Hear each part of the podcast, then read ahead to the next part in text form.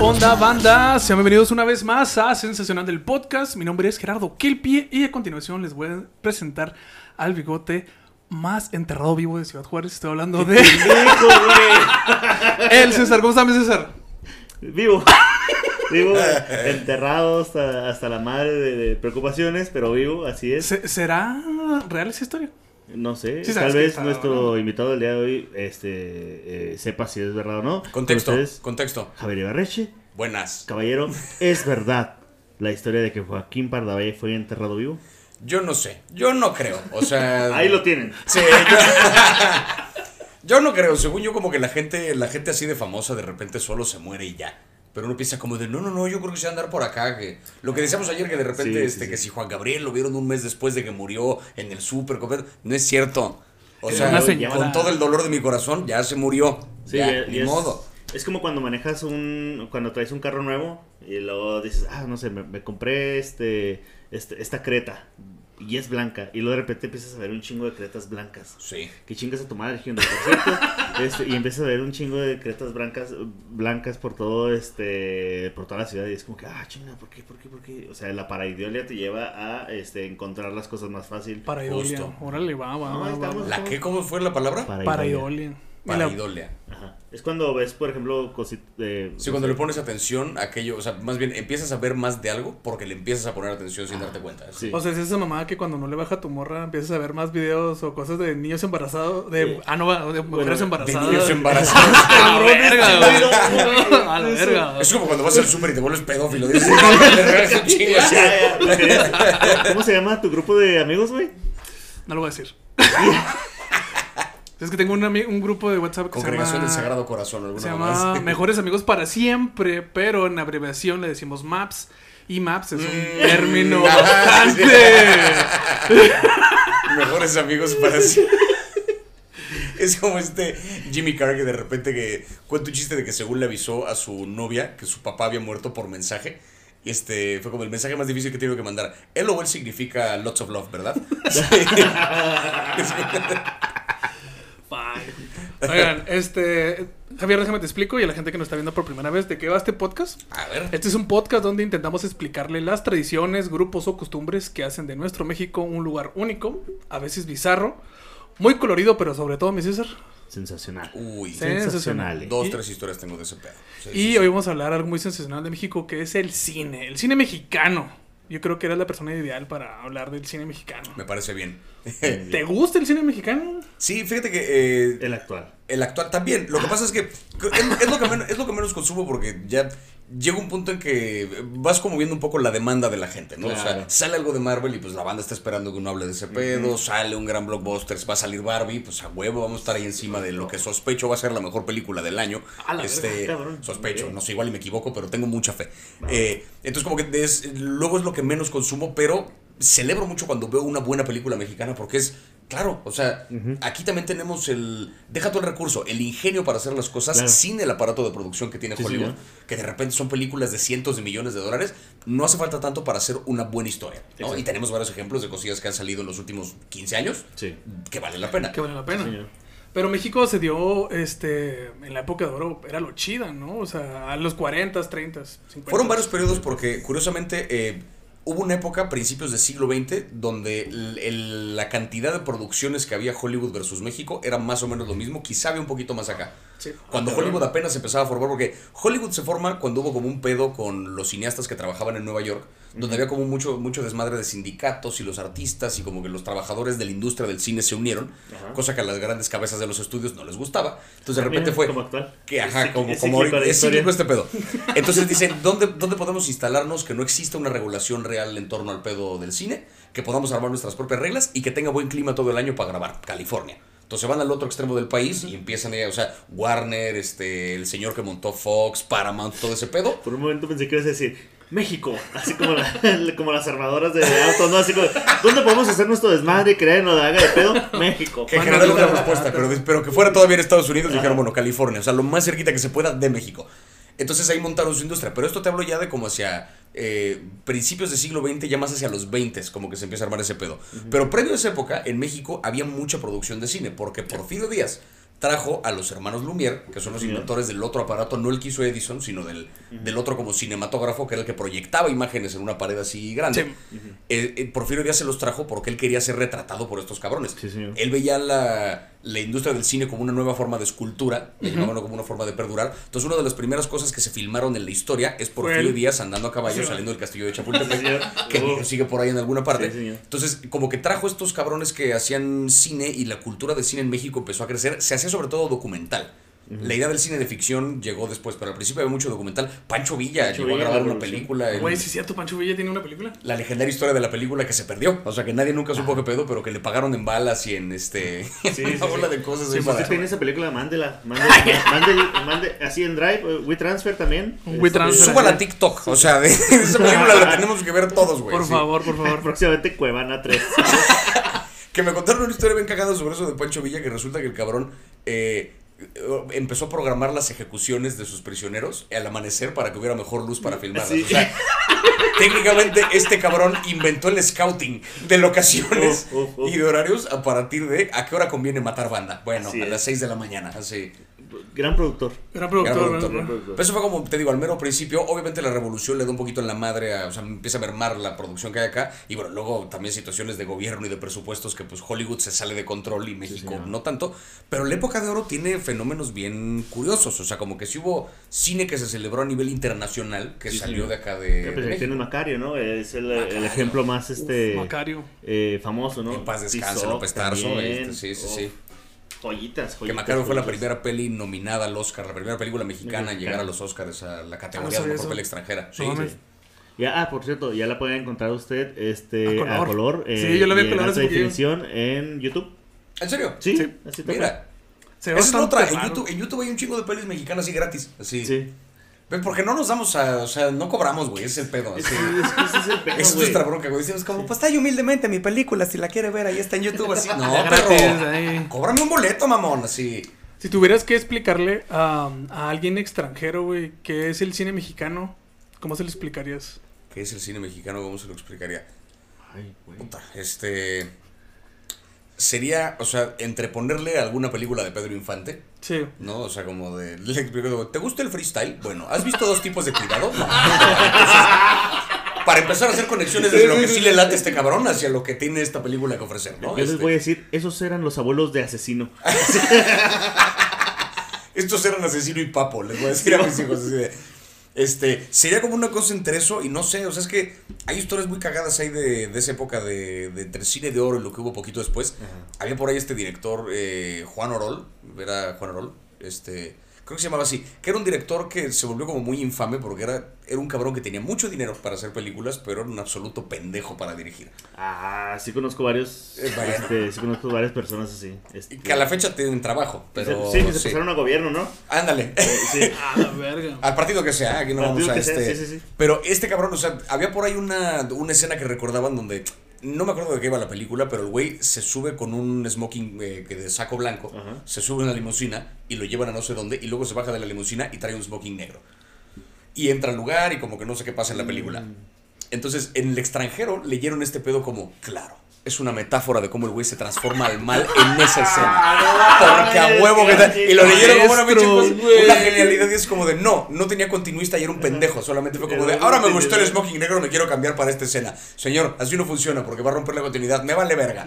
Y de ahí salió una escena que en otros lados fue como de la metáfora. de la- Wow. Eso es México, según yo. O sea, Sí. que de repente alguien se tropiece y performance. O sea, eso, y me encanta. Está, está buenísimo que crean que somos unos genios cuando a veces solamente estamos haciéndole a la mamada. Sí, así. como, como este pedo de que pasó en, en Yugoslavia, ¿no? Cuando estaba todo prohibido y que llegó el cine mexicano allá, este, películas a blanco y negro, güey, películas de charros, de la revolución, y que para allá, eh, en aquellos lugares que ahora ya no son Yu- Yugoslavia, sino Croacia, República Checa y República no sé qué. Este, escuchar las mañanitas es sinónimo de tristeza, güey. ¿En serio? Sí, porque hay una película donde eh, un tipo lo van a ejecutar en la revolución. Lo van a ejecutar y le dicen, ¿cuál es su, última, su último deseo? Y lo, déjeme ir a cantarle las mañanitas a mi mamá. Ah, y va y le canta las mañanitas a su mamá y... Que por cierto, feliz cumpleaños. Que nos convocaste para, para- Que por cierto, que nos convocaste a tu casa. Ahorita te vamos a cantar las mañanitas más pinches tristes que has oído en tu vida. Pero gracias. Y luego ya lo ejecutamos. así. Me mataste, güey. Así ya me arruinaste las mañanitas a la verga. Qué mañanitos, Sí, güey. qué increíble. Escuchen Simple y Sencillo, ahí lo explican. Oigan, este, hay muchas eh, épocas del cine y muchos estilos. Porque, o sea, si hablamos del bueno, el cine de oro, ¿no? O sea, el cine de Pedro Infante, todos estos. Y luego va, va creciendo y empiezas a, a ver como el cine de ficheras, güey. El, el, el cine de, de luchadores. No sé si sea como un, un Sí, estilo. Es un, es un género. Es un género, sí, pero sí, o sea, también son unas joyitas bizarras, güey. Sí. Y eh, acá en México, en más al norte, no sé si te tocó ver estas películas de Mario Almada, güey. Mario el Maestro carnal. Mario Almada es su carnal. Los hermanos Almada, güey. Los hermanos Almada, sí, sí. Y yo no sabía que le llaman cabrito western. Cabrito Western, Simón. Así le llaman Sí, al género. Western. Son son historias tal cual, este.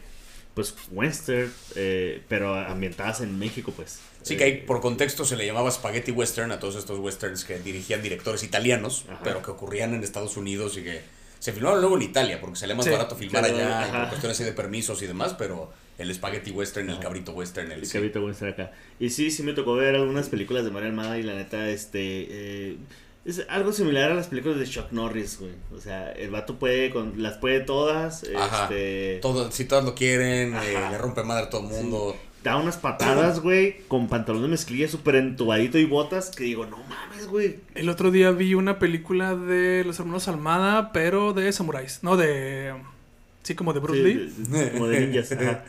Y se ven súper raros haciéndola de, de, de japoneses y asiáticos. Y se ve súper Está bizarro, güey. chingón, güey. Está chingón. Usted déjese llevar. Cuando se tope una de esas películas, yo sé que su primera este, eh, sensación o su primer impulso va a ser quitar esa película y decir, ay, esa mamá cae. Pero en serio, échense un porrito o, o pónganse Sí. pedos y vean esa película y van a tener una experiencia.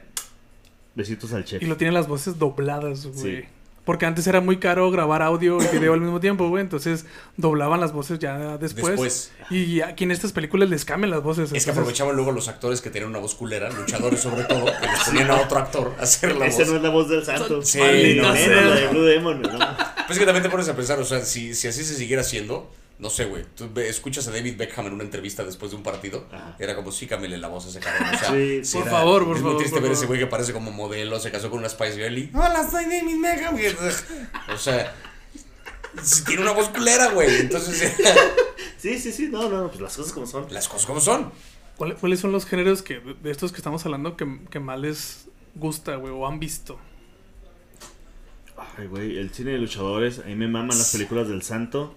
Sí. Eh, me gustan mucho las películas de comedia del cine mexicano, este, Sí. de- la- las comedias de Tintán, Resorte, Clavillazo, Ah, claro, claro, claro. este, Cantinflas, o sea, eh, bueno, ya, pues ya me casé, ¿no? Pero cuando vivía con mis jefes, este, era como tradición los domingos, eh, la película de Cantinflas en turno que estuviera pasando Ah, huevo, este, sí, los sí, sí, domingos, de película, mi jefe y a yo sí. cagados de la risa viendo esa madre. Sí, y nos Tintán dobla, güey, nos dobla bien cabrón, o sea, Que se diga lo que sea, pero Cantinflas sí fue una cosa icónica, o sea, Sí, güey, sí, la neta sí. Tiene Sí. muy, muy buenas películas. Sí, porque hoy en día también es como muy fácil verlo como una cosa de, ah, sabes, como cantinflas, Sí. es muy mainstream, pero hoy tener en cuenta que en la época en la que estuvo, haber llegado de repente a los globos de oro, que es de la verga que nos midamos bajo estándares gringos, ¿no? Que Sí. siempre sea como de, sabes que lo lograste cuando Estados Unidos te pone atención, pero desgraciadamente, siendo Así es. Hollywood el aparato masivo que es, Así sí es. es cierto, o sea, sí señor. Hollywood es el cine que consume todo el mundo. El cine mexicano lo consume México, el cine español lo consume España, Ajá. el cine argentino lo consume, ¿sabes? El Ajá. cine de Hollywood lo consume todo el planeta. Entonces, Sí, tiene que ver un poquito la atención que le ponen a estas cosas y una figura como Cantinflas llegó hasta allá. Sí, señor. No es poca cosa. Sí. Y, y, y en su y en su idioma, ¿no? El, el vato acá llegó a ser reconocido en su idioma y eso se, se agradece también, También. ¿no? Porque luego hay gente que, o sea, que no le sabe el inglés. Como Sandro. Como Sandro. No, pero sí es No, cabrón, pero sí es este, cabrón. les contaba por ahí el otro día que este Benicio del Toro, que hace poquito fueron los premios Platino, Sí, bueno. que es una premiación que es básicamente para cine en español. España, Argentina, México, Perú, Colombia, la, la- Latinoamérica. Latinoamérica, Iberoamérica. Iberoamérica, en general, así, este. sí, porque, digo, en teoría era cine iberoamericano, en tanto que también involucraban a Portugal y a Brasil. Ah, sí, pero sí. no hubo una sola chingadera en portugués. entonces, o sea, Ah, no, como que les es- hicieron una mención así de. A Gracias a nuestros amigos de Brasil por ponerse atención, a la verga, sí.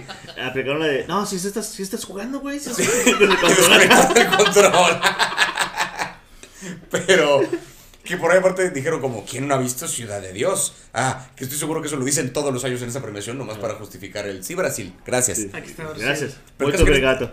Pero en esta premiación, eh, Benicio del Toro, que es cubano, fue el premio de honor de esa noche. Y cuando sale a decir su discurso, hablaba de cómo eh, las dudas que le empezaron a sembrar cuando se fue a Hollywood, que la primera vez que un director de casting le dijo, ¿estarás dispuesto a cambiarte el nombre? Porque eso de Benicio del Toro, ay, suena muy latino, carnal. O sea, igual es más fácil que te contrates si te llamas de, otras, si te llamas de otra forma. Latino internacional. Ándale. Hubo por ahí un cabrón que le dijo, conozco un cirujano plástico que te puede hacer grandes los ojos. Ah, sí. Tiene así como más, este... Como- justo, justo ayer platicábamos, digo, que si se han dado cuenta que Benicio del Toro es un Brad Pitt cansado, güey. Y fuera de mamada, sí, güey. Sí. Porque aparte lo vi acá. O sea, así fue como de. Sí, este señor, este señor sí, sí, güey. Sí, Ese sí, señor sí. Ya no Oh, lo ese voy a ver igual, es sicario, güey. Es un Brad Pitt que ha tenido una vida más difícil, así Sí. de. Sí. Pero eso, güey, o sea, que son. eh, Un Brad Pitt que nació en Latinoamérica. Ahí está. Brad Pitt, pero con un nivel de dificultad más alto en su videojuego, güey. Sí. Fuck.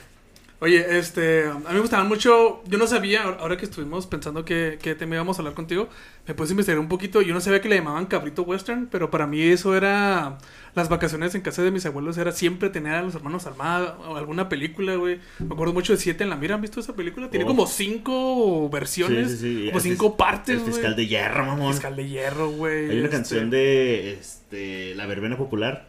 Almada Brothers. Escúchenla, está muy suave. Madre, y Brothers. su carnal. Y luego mezclan los hermanos, el- este tipo del cabrito western con, con el, cine, el cine de ficheras y hacen cosas así como crossovers bien raros, güey, Oh, también, sí, güey. Sí, sí, sí. Yo tengo una duda porque, por ejemplo, o sea, en, en mi caso, yo, yo crecí mucho también consumiendo contenido gringo. Ajá. O sea, la verdad, desde la tele, las Sí, señor. caricaturas, este, las sitcoms, o sea, yo la primera serie que recuerdo así como haber visto con atención en mi vida fue Seinfeld.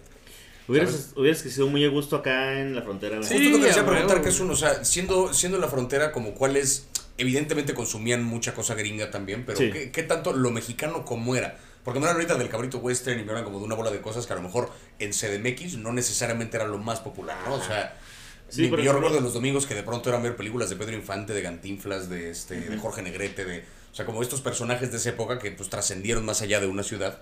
Acá qué se consumía más.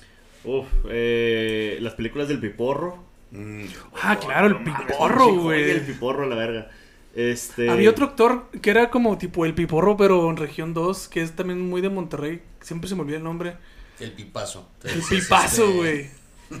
Fuck, no, no me voy a acordar, güey. Pero también tiene ese El mismo. Ropito. Tiene ese mismo estilito del piporro como norteño chistosito. Perrísimo, güey. Perrísimo, No, no perrísimo, güey. Eh, um, Desconozco. Veíamos muchos westerns también, porque pues El Texas, western, sí, claro, estás aquí al lado. Texas en Nuevo México, pues sí. Y el western es una delicia. A mí es un género Sí, que me sí, sí, mama el western. yo recuerdo ver Bonanza, güey. El, mal, el bueno, el malo y el. Bonanza. La serie de- La- de Bonanza de de morritos. Sí, sí. sí, sí, lo pasaban acá en la televisión abierta en gringa, entonces pues de repente ahí... No entendía ni madre, güey, pero pues veía los... Pero los, los vergas estaban chidos. Los vergas estaban chidos. Eh, Sí, sí. También los especiales de Navidad, este... De Ah, Rodolfo Reno y todo eso. Ese de Rodolfo Reno que es en stop motion eh, de plastilina. Ese yo creo que lo vimos Los en toda del Latinoamérica, Grinch, sí. La del Grinch animada en 2D, ¿no? Sí, sí, sí, sí, sí, sí, los sí, especiales sí. de Navidad, Sí, los de es- Charlie Brown. Era, era muy común verlos acá, eh, pues como pues, en la tele abierta, ¿no? Eh, creo que me parece que Juárez es una de las este, ciudades que tienen más este, canales, Canales. de televisión eh, abiertos. El, ot- el otro día Claro. platicábamos, en, en, eh, hablábamos del cine, no, de la televisión mexicana y hablábamos que también nos tocó ver todas estas series que no sé si sea más al sur lo veían por internet o, pero por ejemplo Seinfeld o Friends o lo veíamos tal cual así salían. En la ¿no? tele abierta. En la sí. tele abierta, Sí, güey. no, yo este pedo lo veía en tele por cable, ¿sabes? Sí. Cuando lo retransmitían tiempo después, porque Seinfeld acabó en el 98, yo nací en el 94, o sea, yo cuando la veía eran claramente repeticiones de, Ajá. De la serie tiempo después en algún canal de, de tele por cable, pero fue, fue mucho con lo que crecí y con caricaturas gringas también. Y también ese, y la contraparte, eh, pues sería pues el, el cine de ficheras, llegó mucho acá en ese entonces. Lo que pasaba el 5 en la noche. Sí. Ajá. Eh, pues la- el- lo de luchadores, güey. Este. César, decías, güey. Ah, sí, lo que pasaba en el 5 de la noche, ¿no? Los luchadores, el cine de ficheras. De repente también había dos, tres este, películas muy interesantes que sí las llegaban a pasar, como... Me, me acuerdo mucho de haber visto Cronos en la tele. Uy. Gran ¿Cronos película. en la tele? Gran película. A la verga. Hay un, pedo hay un tema con el cine ficheras también que creo que está cagado, que es eh, el, el paso que hay luego del teatro al cine, ¿no? Porque cuando empieza el cine, digamos, cuando se empieza a grabar cine de ficción, las primeras películas de plano eran obras de teatro filmadas. Sí, o sea, ni siquiera estaban hechas en lenguaje de cine, eran en un escenario, con público, qué sé yo. Eh, eventualmente descubren el lenguaje del montaje y empiezan a grabar ficción ya pensada directamente para cine. Pero pues obviamente buena parte de los actores que actuaban en este pedo eran actores que venían del teatro. Sí. Sí, sí. Con las ficheras pasa algo muy particular porque de pronto tienes actores y actrices que vienen no del teatro, sino del cabaret, más propiamente. A formar parte del cine. Entonces, el cabaret es otro lenguaje. Sí, ahí tienes a Wanda Seux, a Lin May. Claro, porque de repente el cabaret, o sea, para quien un show de cabaret, tiene, es mucho más lenguaje del cotorreo con el público, es una cosa Sí, muy de improvisar, que no necesariamente se traduce igual al cine. Ah. O sea, pero tú pones a una actriz, una de cabaret, a actuar directamente en una película así seria, complicado. Pero Sí. la pones a echar desmadre y bueno, Uh. la diversión que se arma, mano, así en esas películas, porque es otra rama, ¿sabes? Que luego se menosprecia mucho porque pues cine de ficheras es así como de, Sí. ah, bichos teiboleras, pues no, carnal. O sea, Eso es otro... Pues le dicen así también sexy comedias, ¿no? ¿Qué? Sexy comedia. Sexy, Sexy comedia, sí, sí, sí. Entonces también está viendo El hijo de Pedro Navajas. Y también sale, sí, cierto, salían muchas morras que eran de cabaret. Que se me hace muy, muy raro que en aquel tiempo, em, igual es algo muy fuerte, pero ponían muy bonito el, el- la prostitución, güey. Entonces todas las morras eran prostitutas y sí, me explicaban en el jale, me dice, es que en ese tiempo, güey, era el pedo del negro du- durazo. Del negro dorazo. Sí. Entonces para él, para ellos era como muy tranqui y todo Oye, eso. porque tienes una lucecita roja aquí enfrente. Sí, pero es, Pinche personaje inmamable, el negro durazo, güey, así. Sí, pero es- es Ese güey, parte, nah, sí, de- sí, sí, pero es parte de la historia, sí, claro. Sí, es cierto, sí, sí, sí, o sea, e- es eso también, como la, la moral va avanzando, eh, y sobre todo con, la, con lo que tiene que ver con comedia, que pues la comedia siempre ha pe- ha apelado a una moraleja o a dejar una lección de lo que está bien y lo que está mal. Pues claro que en un país como este, que de repente tiene mucho desmadre, pero es muy costumbrista, pero es muy conservador, pero luego no, o sea, tienes como esa mezcla rara en medio donde, donde eso, ¿no? O sea, la celebración de la prostitución, Sí. pero no vaya a ser alguien homosexual porque... No, no, no, no, no. Sí, No, no, no, no, no, no, no. Mi César, Dígame usted. ¿su película favorita del cine mexicano? Eh, tengo tres películas favoritas que... O sea, cine mexicano- sí, directamente. Hecho en México Sí, señor. para mexicanos. El, El, Hecho en viol- México. el violín. Es- violín. Sí, es, es mi favorita. Ah, qué pesado. Este, Mayela, de hecho May- Mayela me la regaló y no la he sacado así de su bolsita porque así como que, ¡ay! Te quiero mucho, Mayita". es, no sé si la han visto, pero es... eh, Estamos hablando del instrumento, ¿verdad? Es Sí, el- sí, sí. Es la historia de un mister que, este, ya, un don señor ya muy viejito, así como el dingo, sí, pero en señor. Y el vato toca el violín, pero no tiene, este, los dedos de esta mano. Entonces, se, con una venda se pone el, el- el arco y así toca el violín. Y está utilizando ese talento para, eh, como son comunidades que están en, en guerra, eh, como en, en Guerrero, Chiapas o Oaxaca, no sé, no está, no dicen dónde está ambientada. Ajá. Eh, y usa ese talento para acercarse a los militares y saber qué es lo que va a pasar y todo ese rollo, ¿no? Está muy cruda. eh, eh, no, es, no está lenta, pero sí tiene un, ri- un ritmo un poquito más lento de lo que acostumbras ver en, en Sí. el cine. Eh, y la fotografía toda blanco y negro, mira. Chulada. Besitos al chef, está hermosa esa película. ¿Tú, Esa, Morirse en domingo también. ¿Cómo? ¿Cuál? Morirse en domingo. ¿Morirse en domingo? ¿Cuál es esa, güey? A la verga. Es este. eh, sale Silverio Palacios, uno de mis actores favoritos. Actorazo, Silverio Actorazo. Palacio, sí, sí, sí. El, el vato tiene una funeraria y vende los muertos, los, los cuerpos los vende a, a- a- pues a universidades y cosas por el estilo. Ajá. Y una vez un güey manda, a- eh, acompaña a su tío que ya falleció a, a que lo cremaran y dijo, no, es un proceso, si quieres estar afuera. Y, eh, le dan este, cenizas de perro, ¿no? Ajá. Y después se, se topa... Para, para vender el cuerpo para acá. Y después se topa eh, un amigo de él, dice, güey, eh, que estudia medicina, dice, vi a tu tío, ¿lo dónde? Eh, en, en la escuela y lo, no, no mames, y lo, sí, güey, neta, y entonces van y se da cuenta que el tío está ahí para- y lo usan para estudiar anatomía, ¿no?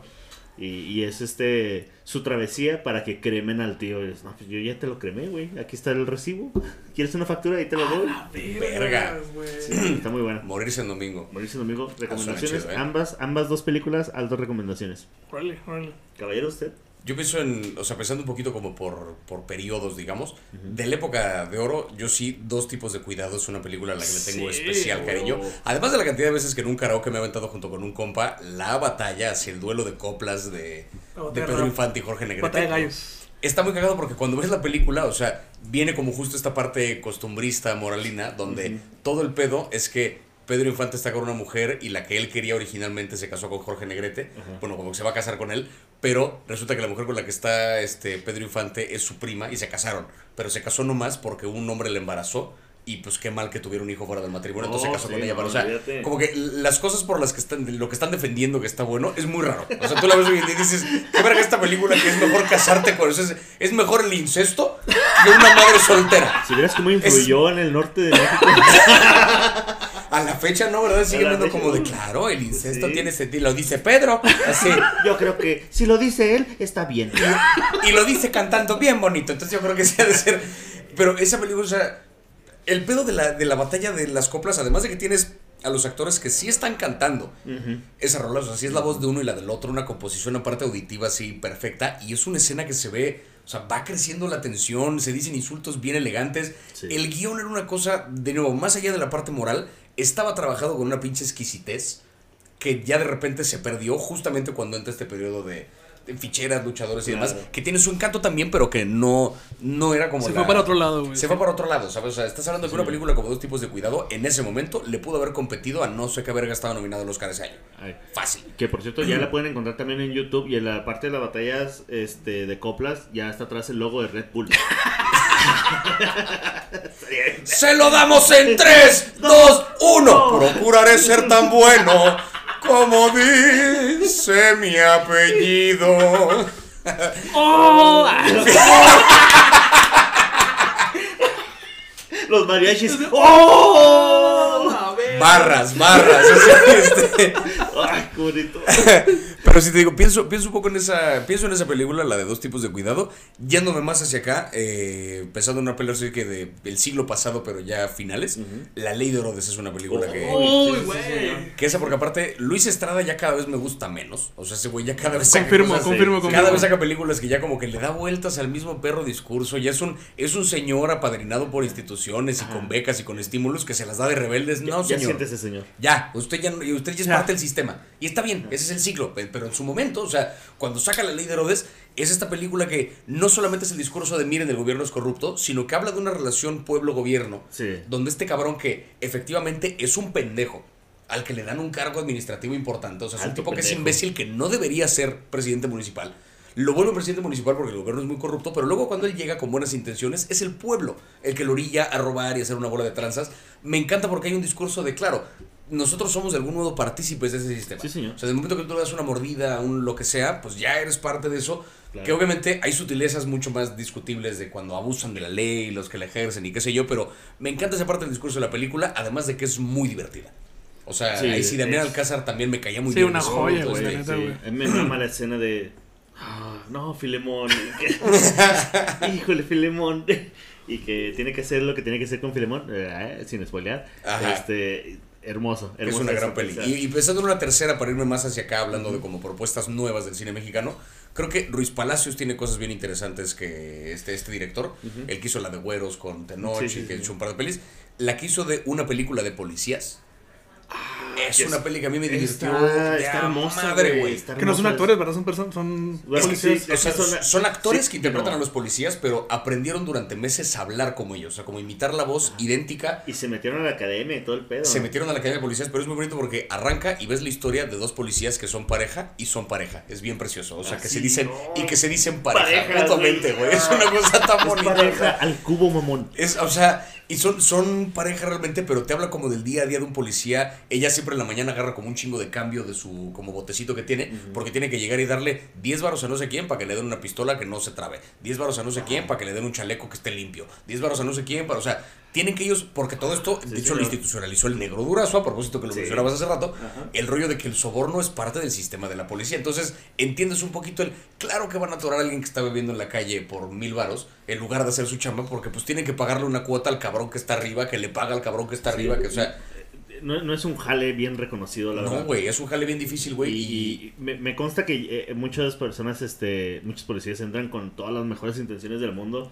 pero pues así es el sistema. ¿verdad? Así es el sistema. Y esta peli habla de eso desde la perspectiva del policía, pero a manera de documental, porque lo están narrando como los, o sea, las dos policías reales a los que entrevistaron, pero los interpretan unos actores, entonces está en esta línea entre documental, ficción, en un punto rompe de plano la barrera y ves a los actores diciendo, soy el actor bla bla bla, y voy a entrar a la academia de policías para entrenar, para hacer este pedo. Y en un no momento ves a los policías reales hablando en entrevista. Hablan quitados de la pena. ¿no? Precioso, güey. Tengo Es- que verla, güey, tengo que verla. es una peli está en Netflix. muy hermosa, ¿Ah, sí? güey. ¿Ah, En sí? Netflix, Sí, sí, sí. O Cuevana 3. Ay,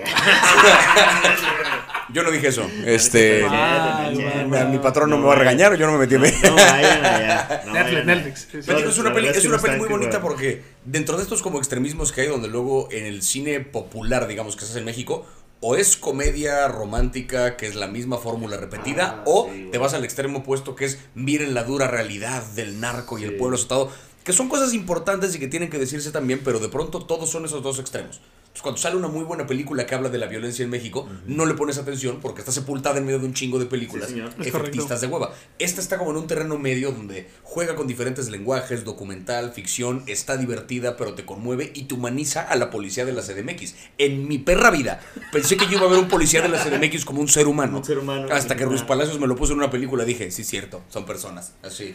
Sí, señor. Sí, Hay que verla, hay que verla, hay que Oye, verla. se me olvidó mencionar una. Bueno, eh, eh, mi tercera podría ser eh, actual, sería Ellie. Este, también muy, muy buena película, muy cruda. Está muy chingona, 100% recomendada. Y, y viejita, y la veo con mi mamá o la veo con mi suegra y chillando así, cabrón, acá las tortas. ¿Acá las tortas? ¿Esa cuál es, güey? ¿Nunca viste acá las Nunca vi tortas Acá las con tortas, güey. Joaquín Pardavé? No, güey. ¡Qué verga, güey! Tú tienes un puesto de tortas, tú y tu morrita tienen un puesto de tortas, tienen hijos y con eso de de del puesto de tortas lo mandan a estudiar al extranjero. Tienen un hijo mayor que se perdió en el alcohol y ya es como que, ay, no, o sea, eh, es eh, el, La oveja negra. la oveja negra de la familia y está a punto de morir y está así en otros lados, ¿no? Los hijos regresan de Estados Unidos y, y, ay, quieren una tortita y quieren esto. Y dicen, no, Ah, no, ya no. sé cuál Y es se esa. portan bien culeros con los papás, güey. Los menosprecian, le dicen, es que ustedes no Bien saben cómo... traumante esa Ah, película, ¿verdad? Sí, güey, luego compran un compran un coche nuevo, güey, y este les dicen que necesitan mucho dinero para seguir estudiando allá y es un desmadre. Y al final están lo- bueno, hay una parte donde así ya me quiebro bien culero.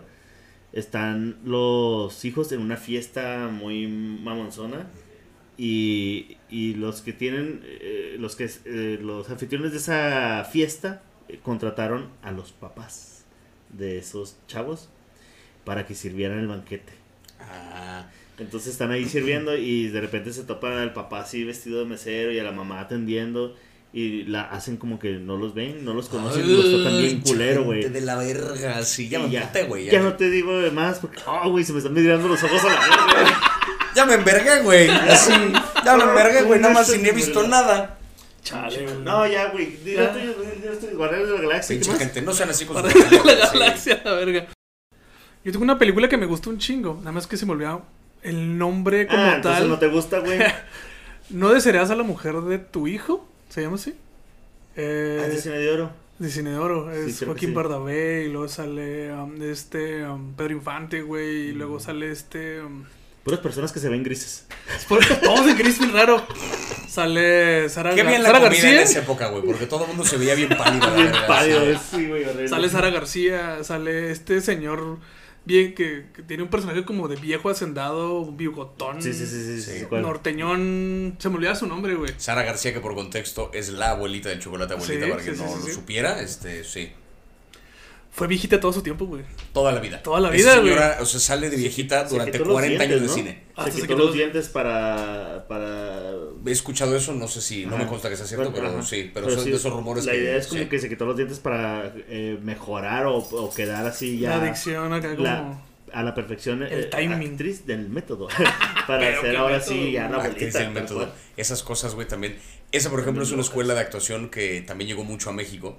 Ahora sí que a propósito que mencionaron Macario hace rato, que pues, Pues es López López Tarso. López Tarso fue uno de los que estudió en su momento con uno de los alumnos de Stanislavski, que fue el creador del método, pero Stanislavski hizo como dos métodos a lo largo de su vida. Un primero, que fue el que aprendieron varios alumnos, que después lo empezaron a propagar por el mundo. Y un segundo donde dijo, no, creo que la cagué en el primero, chavos.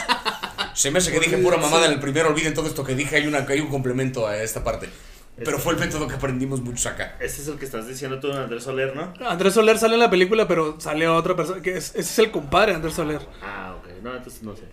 Pero sí. eh, No, entonces no. Tiene una escena de, de padre e hijo muy buena. Este. Aquí sacándonos los traumas ya. Sí, ¿verdad, güey. No, no, pero o sea, es, es una, es una, una escena. De hecho, tiene un plano secuencia bastante chingón con un, con un espejo, güey. Perrísimo, perrísimo, porque el güey está huevado, el papá, que se me olvida el nombre del actor, este está huevado que es joven, ¿no? Y la, ma- la de hecho es una segunda parte, güey, porque hay una primera y bueno, sí, pues, pendejo, ¿no? Son dos partes.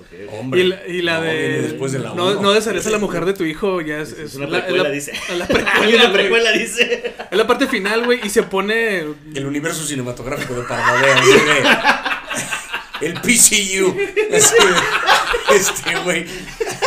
No, está, muy- está muy chingona, está muy chingona. Siempre se me olvida su nombre, pero no soy muy fan del cine mexicano. No me gusta mucho por este pedo de que siempre tiene que ser como algo doloroso, siempre tiene que decir como que, ah, groserías, güey. O es pendejón. Tiene que ver desnudos o tiene que ser como una chick flick o algo así. Entonces como que me, me ha dejado de gustar, pero pues sí, el, el cine de antes sí es algo que, que disfruto.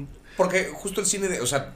Suena bien así como de ruco, así del cine antes era mejor, pero Sí. hubo una época en la que le tiraban a otro tipo de tramas. Obviamente había mucho de historias de western, había mucho de que el pedo en la hacienda y el rico y el pobre, la chica. O sea, también había temáticas comunes, pero había justo como un. Había mucho estímulo de parte del, eh, del gobierno. Me parece que era Ruiz Cortines, este presidente que. Sí, señor. Que como que da- o sea, apostaba mucho a la cultura y movía mucho que el cine fuera una industria que creciera. El güey que por cierto fue el que por fin este le dio el voto a la mujer. O sea, Ay, nomás en, humildemente. en los 50 mamón, así, o sea, pinche la democracia mexicana tiene dos minutos de existir, güey, sí. Se me hace que sí son seres humanos, ¿no? Ajá. Que voten. Pero Fernando es- Soler se llama. Fernando Soler, ahí está. Fernando ya. Soler. Sí, dentro de todo, digo que ese presidente fue como el que en su momento, te digo, le dio como mucho pegue a la, cultura, cosa que después cae, o sea, bueno, este Sí, sí, año, no voy a decir nombres, pero este, y de repente, ¿de dónde? Ya no hay dinero, no tenemos para el cine. ¿Qué pasó ahí, Master? ¿Qué, Pero, qué pasó, Master? ¿qué pasó más de...? Pero este, eh, ¿cómo se- o sea, había por lo mismo se exploraban todo tipo de temáticas. Sí, Ahorita señor. parece que las películas que pegan muy cabrón o son comedias románticas o son películas dolorosas que, Sí. que hablan de la violencia del país. Y el pedo con esas es que de pronto hay películas que deberían ser necesarias de ver. O sea, acaso ejemplo la de Noche de Fuego, que estuvo el año pasado, la de Tatiana Hueso, creo que es de 2021 la película, que es un pinche peliculón. Así es una cosa, es como de un pueblo azotado por el narco, pero desde la perspectiva de unas niñas a las que no les dicen nada acerca de este pedo, justo como para escudarlas de la verdad. Entonces muy, es muy curioso como este contraste entre ver desde la inocencia de alguien que no sabe los peligros que enfrenta, cuando tú sí sabes desde afuera qué pedo, o sea, Yo, yo, no, yo no me he animado a verla, güey. no Siento mames, güey, va yo a le vi un desmadrar cabrón, bien güey. Porque aparte son estas morras a las que de repente a una le... Le corten el pelo, le ¿no? cortan- son, tres de ellas, güey, y a dos de ellas les cortan el pelo diciéndoles que porque tienen piojos, güey. Y luego le preguntan otra, ¿y por qué ella no le cortan el pelo? No, lo que pasa es que ella ya se curó de los piojos. Es porque tiene labio leporino, güey.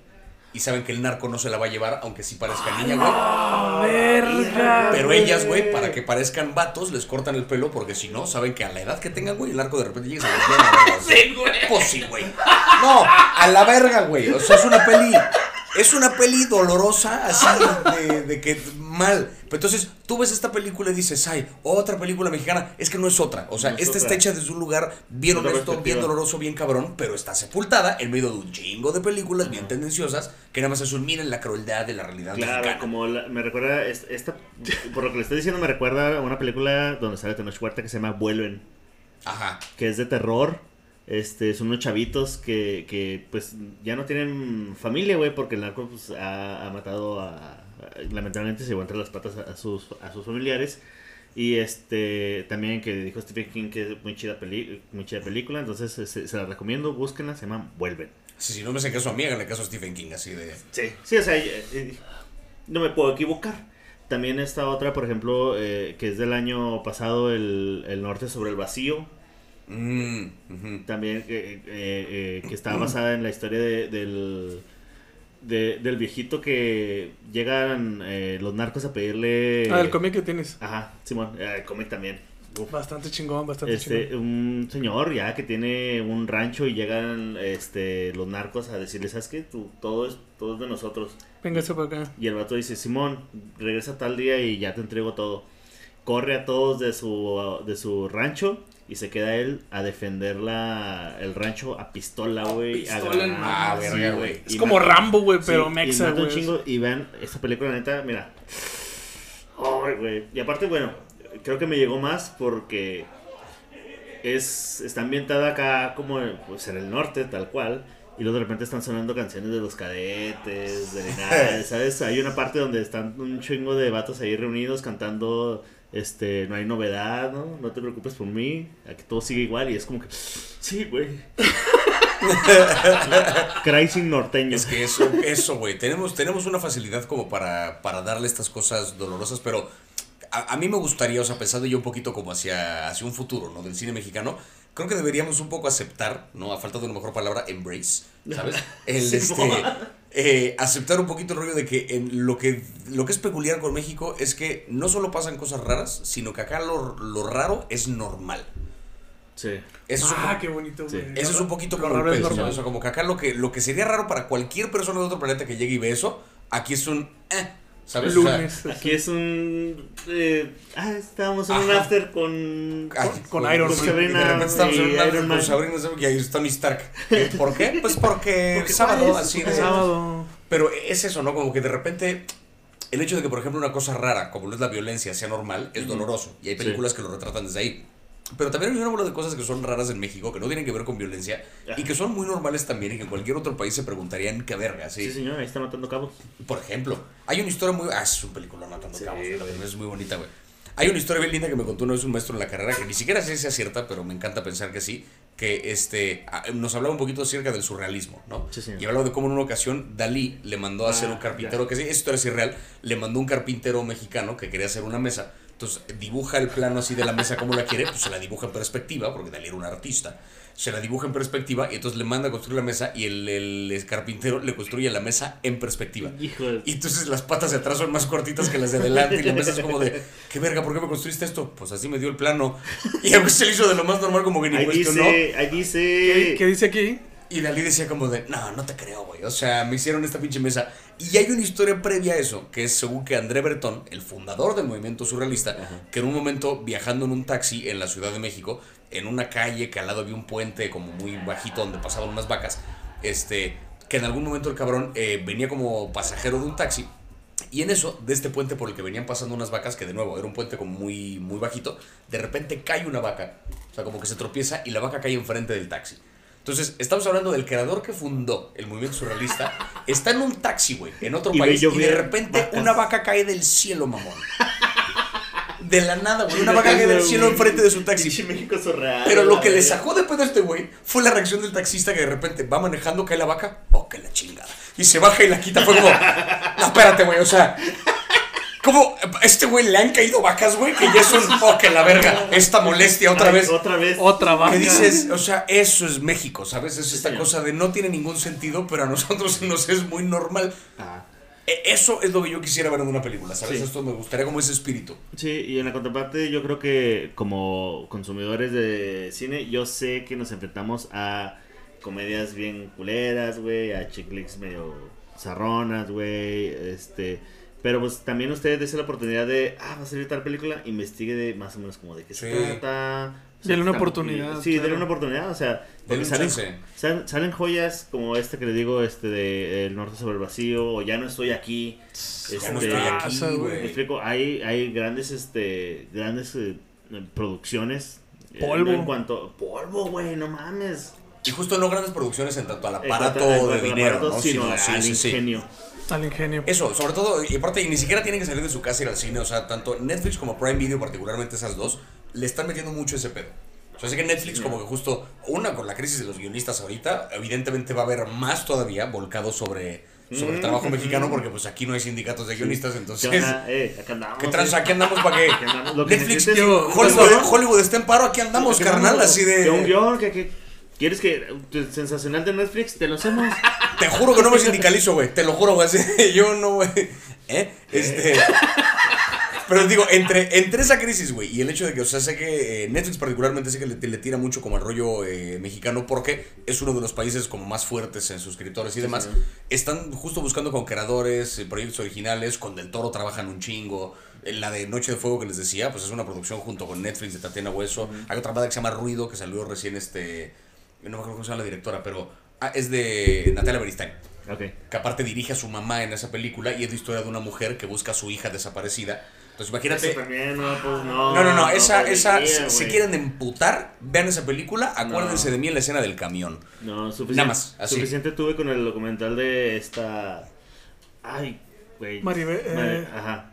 Marisela Mari- Escobedo. Marisela Ah, Escobedo, no, esa mina, olvídalo, güey. uno se siente, y, bueno, eh, más porque, o sea, me- en esas épocas me tocó ser compa de uno de sus hijos, güey. Y ah, estábamos en una batalla de bandas y había escrito una canción eh, para desahogar de sus sentimientos acerca de lo que había pasado, de que pues ah, habían absuelto a este tipo, ¿no? Y, y después de ver esto dije, ¡ala! Lo entendí todo. Dije, Sí, lo- No, no, carnal. no. O sea, Maricel Escobedo, como diría Dave Chappelle, she was a fucking gangsta. Así. sí, Esa señora sí, la señor. quisieron amedrentar y tal, y dijo, me la pelan, güey. Fue así hacer- Manos les va a faltar. Manos les van a faltar. se la pelaron. Pero, o sea, eh, te, te digo, o sea, no- historias como esa que de repente sí son dolorosas, lo que tú quieras, pero terminas aprendiendo mucho y terminas como Sí, con sí. algo valioso por medio. Ni salgan de su casa, en pinches plataformas, en Netflix, en Prime Video, en Cuevana, si quieren, a la verga, pero, pero búsquense cine mexicano porque luego, Dense la oportunidad.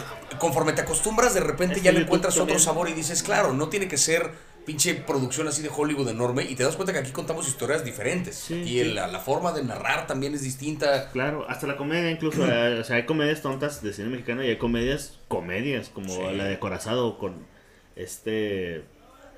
Ay, güey, eh, lo acabo de mencionar ahorita, este... Chaparrito, actor. Ay, este Silverio Palacios. Sí, Silverio Palacios, con Silverio Palacios. Acorazado con Silverio Palacios, joya. Échense esa, esa, esa, esa comedia mexicana. es un gran actor de comedia. Sí, sí.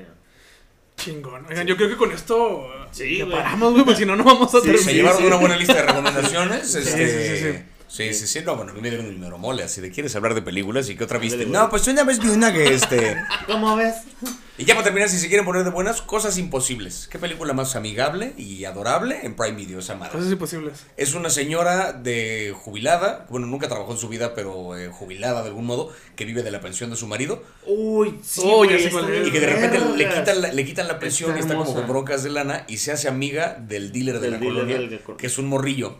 Sí, man, ya sé cuál es, ya sé cuál Pero no va para donde creen así de, ay, seguro se lo van a matar, que de ch, tranqui. No, no, no. Es buen pedo. Ni sea, van a coger ni nada. No, no, no, nada, nada, Solo es, una amistad bien bonita. Y ya, Sí, punto. Así sí. es. Es Dices, ay, eso. gracias. Sí, Sí, es una gran oda a la amistad. eso. Así. Excelente, excelente.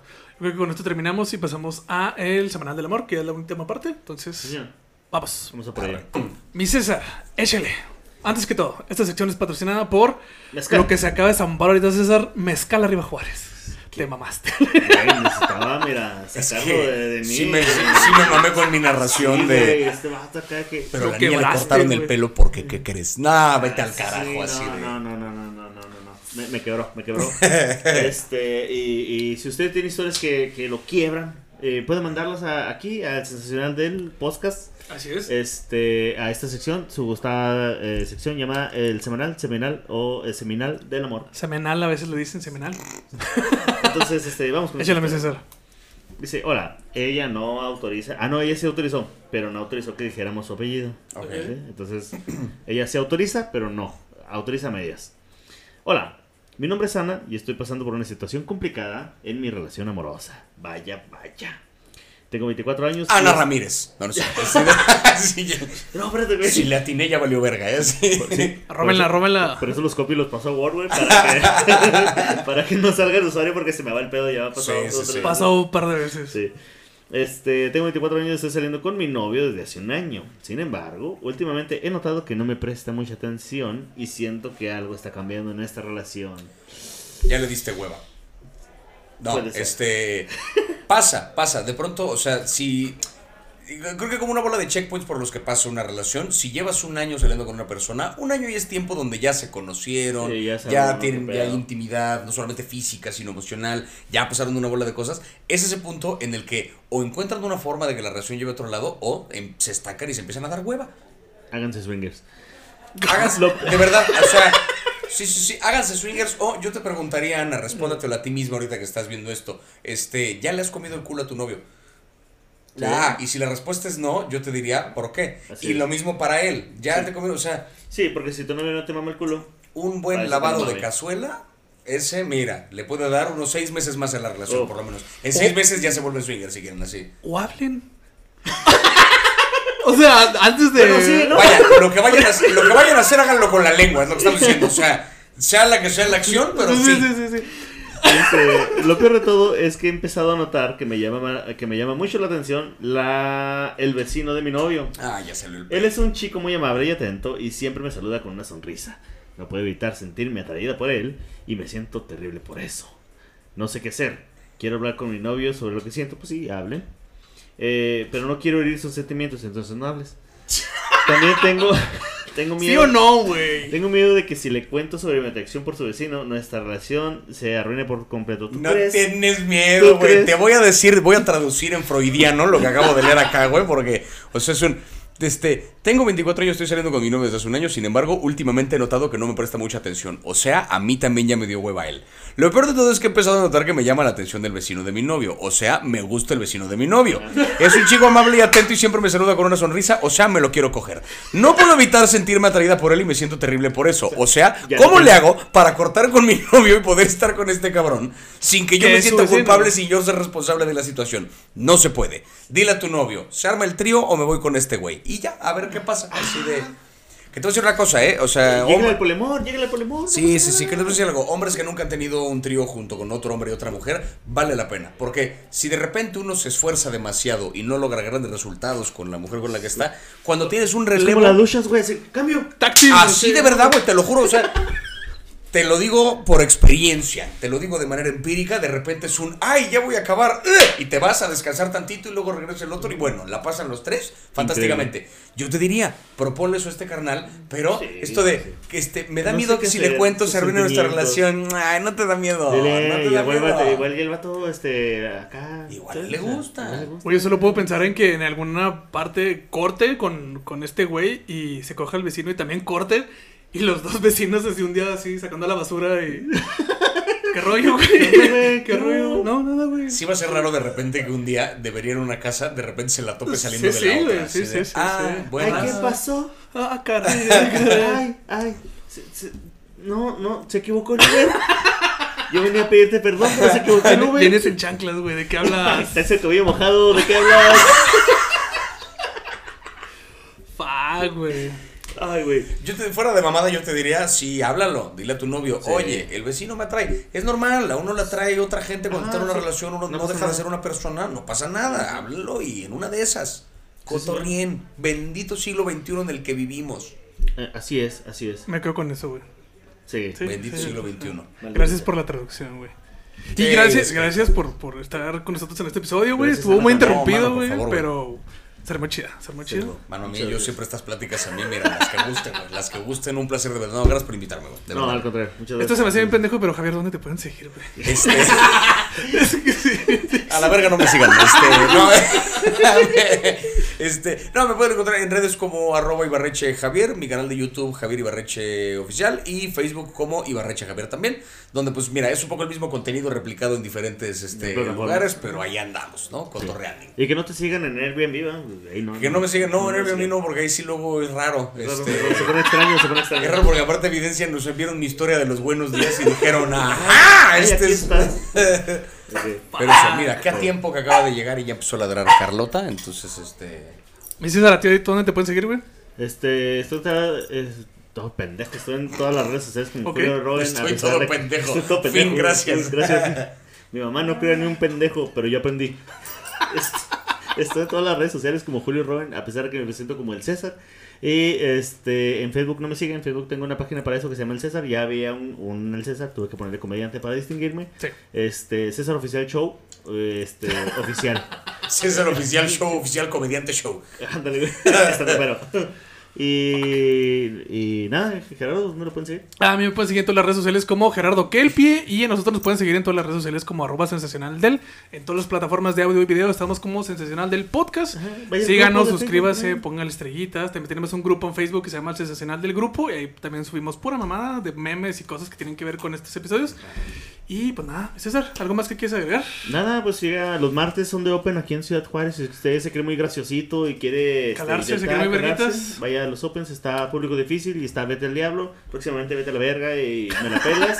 este, Oye, sí se antojan esos formatos, ¿eh? Qué ganas de subirme a público difícil y a vete a la verga. Hombre, no, no, qué ahí risa. está, todos los martes ahí está. Todos los martes hay Open. Entonces, Javier, muchas gracias, güey, otra vez. Gracias por invitarme, de verdad. Y gente, nos vemos y nos escuchamos la la próxima. Che, banda. Hasta luego. Bye. Hagan una rueda para que empiecen a gozar. Las manos para arriba, marcando el